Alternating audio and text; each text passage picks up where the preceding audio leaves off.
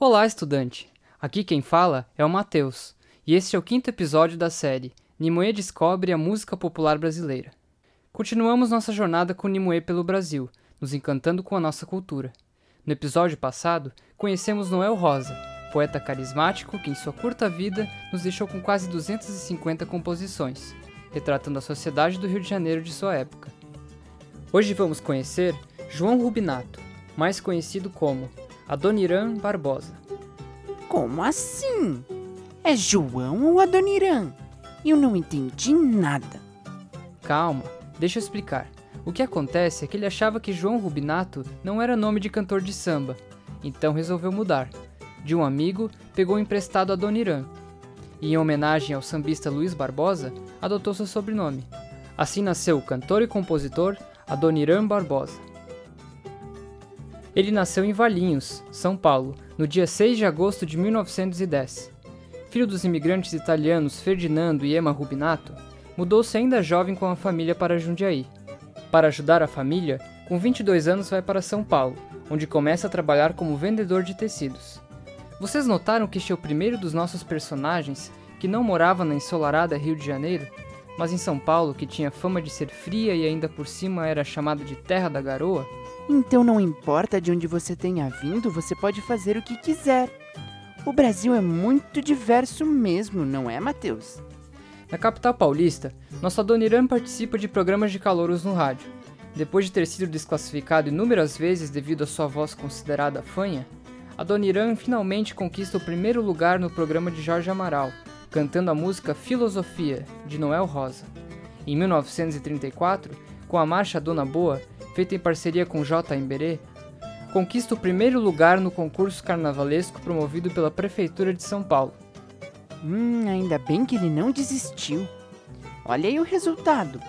Dois primeiros lugares logo no início de sua carreira. Mas como continua essa história? Em 1941, é convidado para atuar na Rádio Record, onde trabalhou por mais de 30 anos como ator cômico, discotecário e locutor, participando de uma série intitulada Serões Domingueiros. Essa foi a oportunidade para Doniran começar a criar sua galeria de personagens, sempre cômicos, como o Malandro Zé Conversa, por exemplo. Adoniran conheceu o produtor Oswaldo Molles, responsável pela criação e pelo texto dos principais tipos interpretados por ele. Os dois trabalharam juntos durante 26 anos. No rádio, um dos maiores sucessos dessa parceria foi o programa História das Malocas, onde Adoniran representava o personagem Charutinho. Os dois também dividiram a criação de vários sambas. Mas naquele tempo já tinham inventado o cinema e a televisão, não é mesmo? É verdade, Nimue. Entre as décadas de 1940 e 1970, Adoniran trabalhou como ator tanto no cinema quanto na televisão, em novelas e filmes, como o premiado O Cangaceiro, em que interpretou o personagem Mané Mole. Foi durante as filmagens desse filme que conheceu o grupo musical Demônios da Garoa, que acabaram se tornando os maiores intérpretes das composições de Adoniran. Esse Adoniran era mesmo eclético, ator, compositor e radialista. E ainda tem mais, Nimue. Preste atenção. O linguajar popular de seus personagens estava em sintonia com suas composições. Em suas obras, retrata o cotidiano das camadas pobres da população urbana e as mudanças causadas pelo progresso na Terra da Garoa. Para isso, faz uso da maneira de falar dos moradores de origem italiana de alguns bairros paulistanos, como Barra Funda e Brás. Por exemplo, vejam como a Doniran cria um samba sobre uma feijoada que não deu muito certo, chamada de Samba do Arnesto. O Ernesto nos convidou para um samba, ele mora no Brás. Nós fomos, não encontremos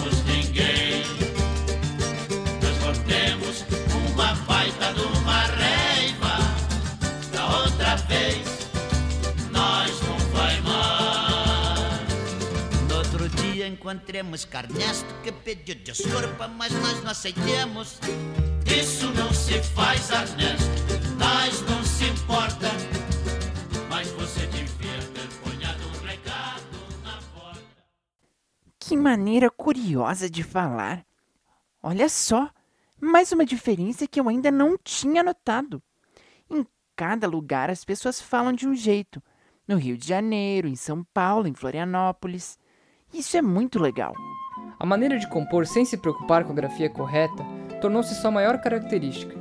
mas isso também lhe rendeu críticas de gente como o poeta e compositor Vinícius de Moraes, aquele da famosa Garota de Ipanema.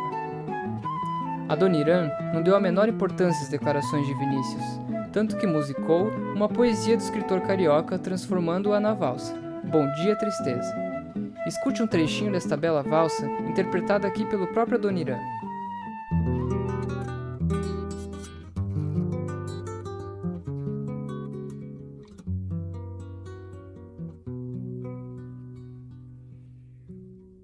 Dia, tristeza. Que tarde, tristeza. Você veio hoje me ver. Já estava ficando até meio triste de estar tanto tempo longe de você. Sobre as críticas que recebia, Adoniran rebatia, aspas, só faço samba para povo, por isso faço letras com erros de português, porque é assim que o povo fala. Além disso, acho que o samba assim fica mais bonito de se cantar. O impulso na carreira de compositor veio em 1951, quando o conjunto Demônios da Garoa saiu premiado do Carnaval Paulista com o samba Malvina, de sua autoria. No ano seguinte, eles repetiram o feito, agora com a criação de Adoniran Barbosa e Oswaldo Molles, Joga a Chave. Assim começava uma parceria de anos na vida do compositor. Agora vamos ouvir o grupo de samba paulista, Demônios da Garoa, interpretando Joga a Chave.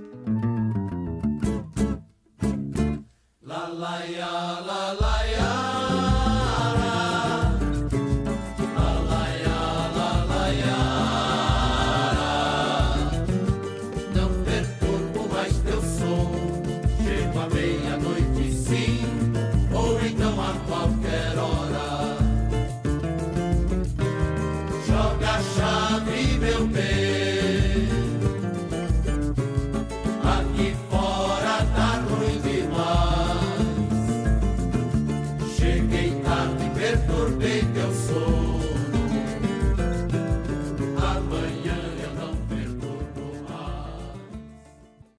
Um balanço desses, não tinha como a Dona Irã não fazer sucesso.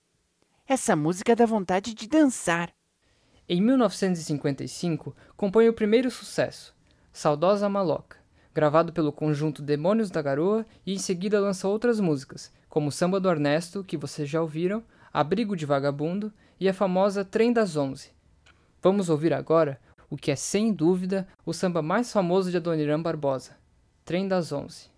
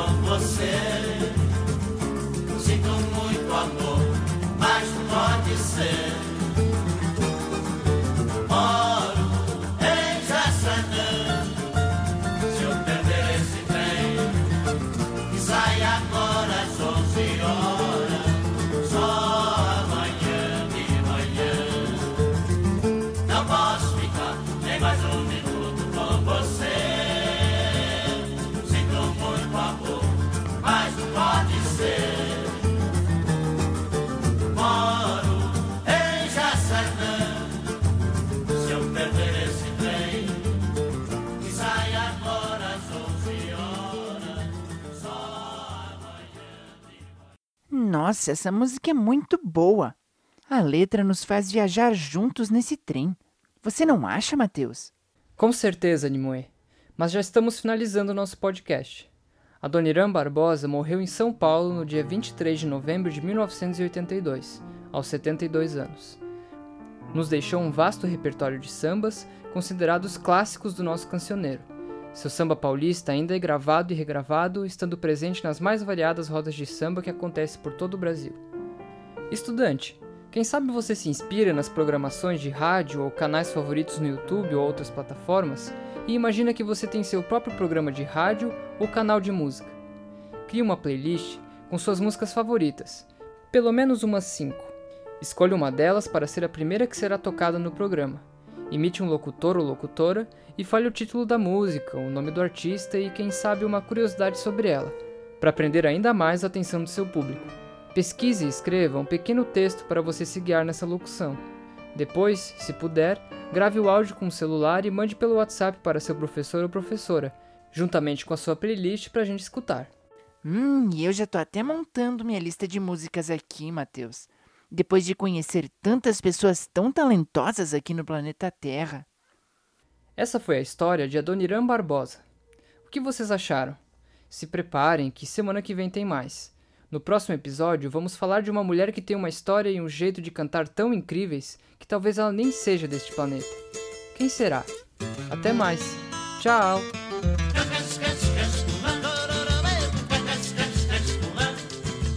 Este material foi inspirado no livro Histórias da Música Popular Brasileira para Crianças, de Simone City, Yara Teixeira e Roberto Inhata, e foi produzido para utilização durante o período de suspensão das aulas presenciais nas escolas devido à pandemia do novo coronavírus. O projeto está vinculado ao grupo de pesquisa Inventa Educação Musical, da UDESC, formado por professoras e professores da escola básica e da universidade.